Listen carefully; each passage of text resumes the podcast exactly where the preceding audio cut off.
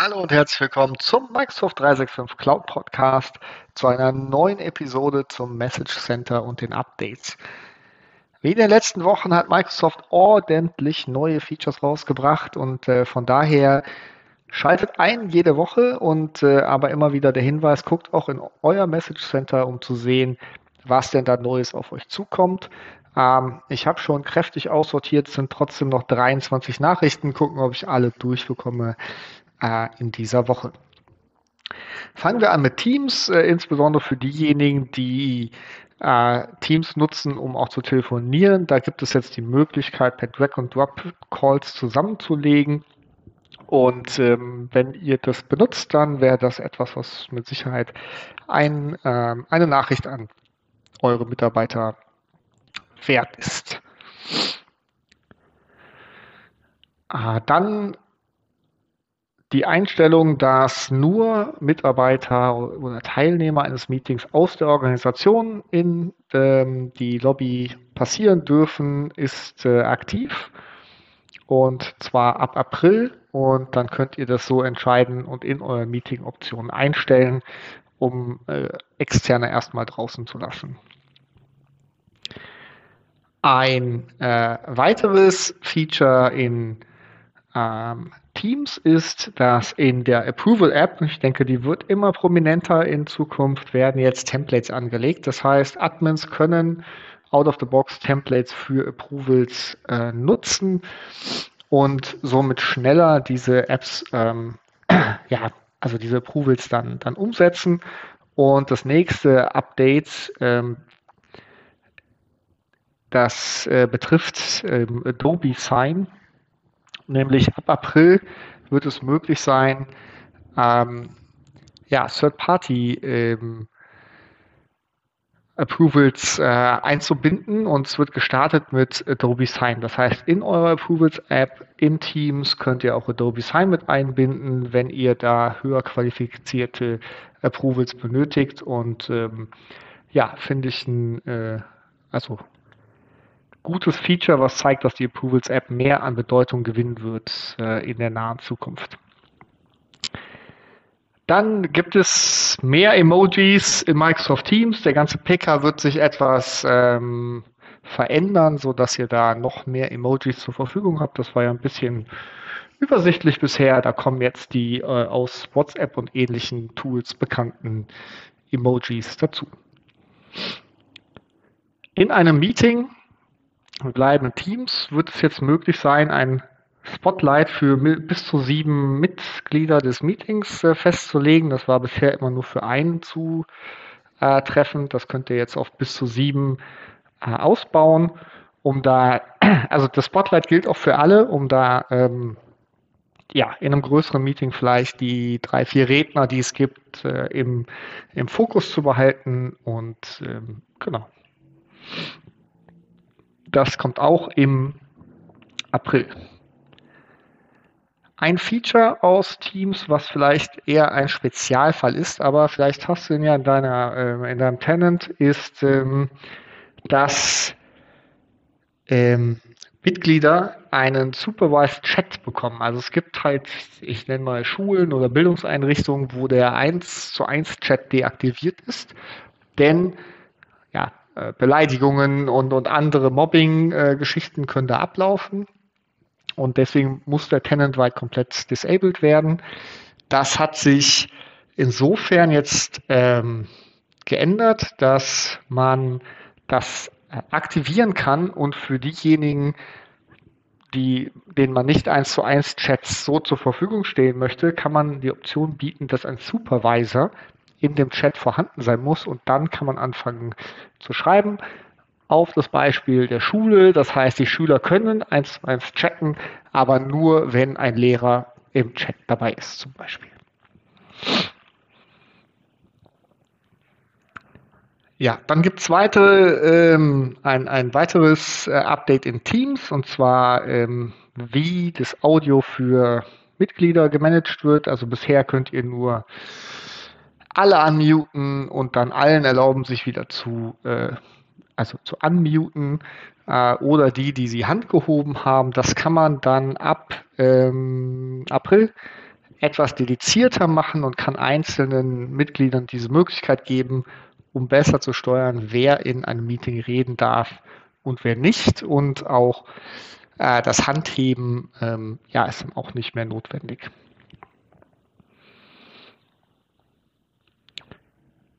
Dann haben wir auch im Bereich äh, Microsoft Teams wieder der, äh, ja, die Teilnehmer des, des, ähm, des Meetings. Da wird es einige Änderungen geben, auch zur Suche, ähm, ja, zum Update, wie viele Leute man sieht, was man mit den Leuten machen kann. Also da dieser ganze Bereich wird umgestaltet. Das heißt, wenn ihr da äh, Wert legt, eure Mitarbeiter zu informieren, dann Guckt euch diese Nachricht an, ähm, wird jetzt schon Ende März, Anfang April ausgerollt. Es gab einen Bug ähm, bei den Live-Events und zwar konnte man eine Policy Never Record ähm, aufstellen, die konnte aber vom Organizer äh, überschrieben werden und dann konnte das doch ähm, aufgenommen werden, das Meeting. Das wird sich am 26. April, genau, wird sich das ändern. Ähm, und zwar ist es dann, äh, wenn man die Policy aktiviert, nicht mehr möglich, ein äh, Live-Meeting aufzunehmen. Weder für den Organizer noch für denjenigen, der, ähm, also den, den äh, Participant, den Teilnehmer. Also man kann es dann nicht mehr aufnehmen, so wie das auch sein soll. Ein Komfortfeature für die Mobilnutzer ist, dass ähm, auch auf den iOS und Android äh, Apps die Related Contents angezeigt werden. Das heißt, also ich nutze das häufig in Teams, aber auch in Outlook, dass wenn ein Meeting äh, sich öffnet und sehe ich, welche Dokumente, welche E-Mails dazugehören und äh, das hilft mir, mich auf die Meetings besser vorzubereiten. Ja, und da muss ich sagen, das äh, gefällt mir, dass das jetzt auch mobil zur Verfügung steht und ähm, im Prinzip ja ab sofort äh, ausgerollt wird.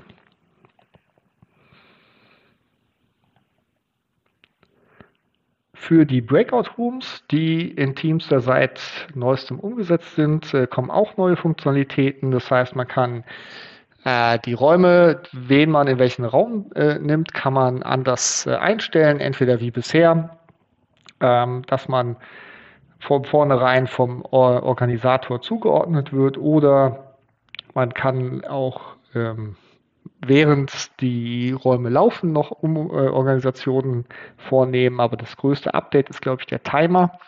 Man kann einen Timer setzen für die Meetings, für die Breakout-Räume und dann bestimmen, was danach passiert, nämlich alle kommen wieder in den Hauptraum oder werden, das Meeting wird beendet, der Timer wird auch angezeigt äh, in dem Breakout-Raum, so dass man sich darauf vorbereiten kann, dass die Session jetzt äh, sich dem Ende nähert.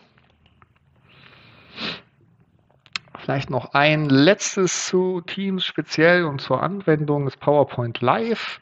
Da gibt es jetzt im PowerPoint Web, also in der Online-Version, die Möglichkeit im Menü äh, Present in Teams zu drücken und dann wird das direkt in dem Team-Meeting, in dem man ist, sofern man PowerPoint Online, also die Webversion nutzt, plus den Teams-Client auf dem PC, kann man äh, direkt ähm, die Präsentation dort ähm, ja, präsentieren. Das wird im Mai ausgerollt. Ähm, genau, dauert also noch ein bisschen, aber glaube ich, ist eine super Sache, wenn man häufig PowerPoint-Präsentationen zeigt und ähm, definitiv als ähm, ja, Productivity-Hack eine, eine Nachricht an die Nutzer wert. Genau, dann ähm, wechseln wir ein bisschen die Themen. Zum einen To-Do. Ähm, die Ansicht My Day wird jetzt auch in äh, Outlook äh, Web zur Verfügung stehen. Äh, genau, das wird jetzt äh, umgesetzt, sodass ihr direkt aus dem Kalender heraus Zugriff auf euren ähm, ja, äh, My Day, auf eure My Day View habt. Dann wird als nächstes das Whiteboard auf Android zur Verfügung stehen. Ähm, ja, somit könnt ihr die Whiteboards auch direkt dort nutzen und ähm, Das ist ab sofort verfügbar im äh, Play Store. Dann haben wir noch ähm, ein Update zu ZIP-Files in OneDrive. Bisher war es möglich, ein ZIP online zu öffnen und sich dann einzelne Dateien zurück zu, äh, rauszuholen. Das wird demnächst nicht mehr möglich sein, sondern das ZIP-File wird dann ähm, musst du komplett runterladen, öffnen und die Dateien rausholen, die du benötigst. Ähm, ich denke, das ist ein Security-Feature, äh, das, das dort ähm, eingeschaltet wird von Microsoft und das wird im Mai umgesetzt. Da wir die 10 Minuten schon wieder ähm, überspannt haben, es bleiben noch sehr viele Updates zum Compliance Center für die Content Search. Da gibt es ein neues UI. Auch die Konfiguration von Sensitivity Labels für Outlook ähm, ist nochmal verbessert worden, dass nur ähm, Encrypt-Only Protection für Mails ähm, äh, aufge, aufgegleist wird. Wenn ihr die ähm, den alten Compliance Manager noch nutzt, der im Service Trust Portal ist, der wird retired äh, zum 26. Mai. Es gibt äh, die, ja, also ähm, im äh, neue Trainer, Classified Trainer, also äh, Klassifikationslabels, ähm, die trainiert werden, um ähm, in der Sprache herauszufinden, wenn zu Gewalt aufgerufen wird oder, oder Mobbing. Ähm, das ist in, in vielen Sprachen, also unter anderem auch in Deutsch jetzt verfügbar. Und es gibt auch eine neue äh, rollenbasierte ähm, äh, Zugriffssteuerung für den Activity Explorer, sodass genau klar ist, wer im Compliance Center die äh, Nachrichten sieht. Also solltet ihr den Compliance Manager nutzen und das Compliance Center, dann guckt in euer Message Center, um dort die Updates zu finden. Damit schließe ich die heutige Episode. Ich wünsche euch frohe Ostern äh, 2021 und äh, genießt die Sonne bis zur nächsten Woche.